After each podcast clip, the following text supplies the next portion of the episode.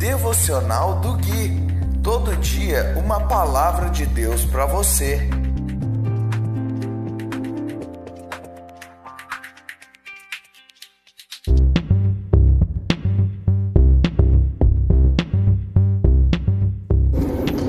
Dia 15 de março de 2021, devocional de número 151. Olá, aqui é o Gui e esse é o devocional de número 151, baseado no livro de Salmos. Hoje nós vamos ler o capítulo 59, do versículo 1 até o versículo 8.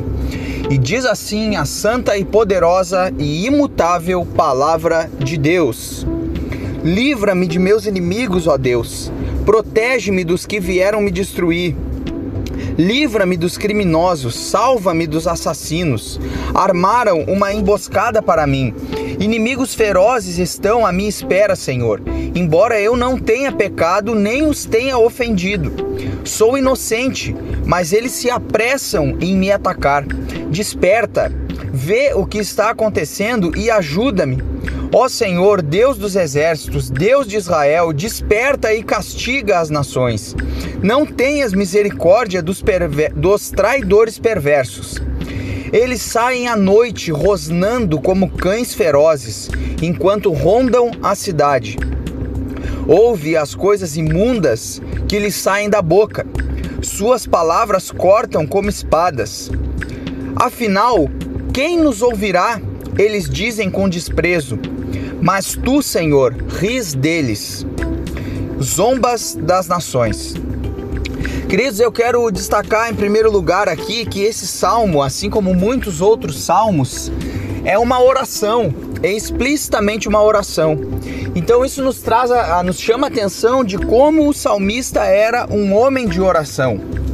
Como ele dependia de Deus, como ele buscava socorro no Senhor, como ele é, se queixava, digamos assim, para o Senhor.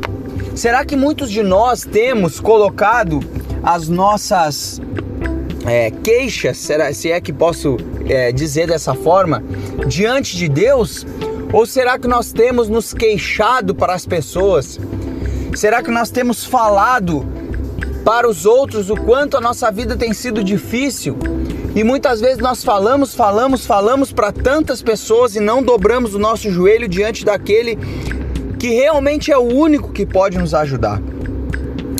E eu quero é, comentar também o quanto nós vemos a soberania de Deus, o quanto o salmista ele fala sobre a soberania de Deus, sobre quão Deus governa e como ele está acima de todas as coisas. No versículo 5, eu quero destacar algo aqui que o salmista ele diz: "Não tenha misericórdia dos traidores perversos". Ele pede isso, ele faz essa oração, mas a grande verdade é que Deus ele tem misericórdia sim. E ele expressou essa misericórdia enviando seu filho para nos livrar da ira vindoura, porque sim, Deus está irado, e sim, existe um cálice da ira de Deus que será derramado. Agora, o fato de Deus estar irado não quer dizer que Deus não proveu algo para nos salvar. Deus está irado, mas ele proveu algo que nos livrará dessa ira. Agora nós temos que entender que esse livramento de Deus em Cristo existe um limite, e o limite é o tempo que nós temos de vida, e o limite também será o tempo da volta do Filho de Deus, onde ele virá não mais como um cordeiro que veio para oferecer salvação, mas ele virá como um leão, ele virá como um rei para julgar aqueles que estão em Cristo e aqueles que não estão. E fora disso, também existe a lei da semeadura e colheita, que está vigente, o qual nos, nos, nos deixa claro que todo aquele que semear para a carne colherá corrupção e morte.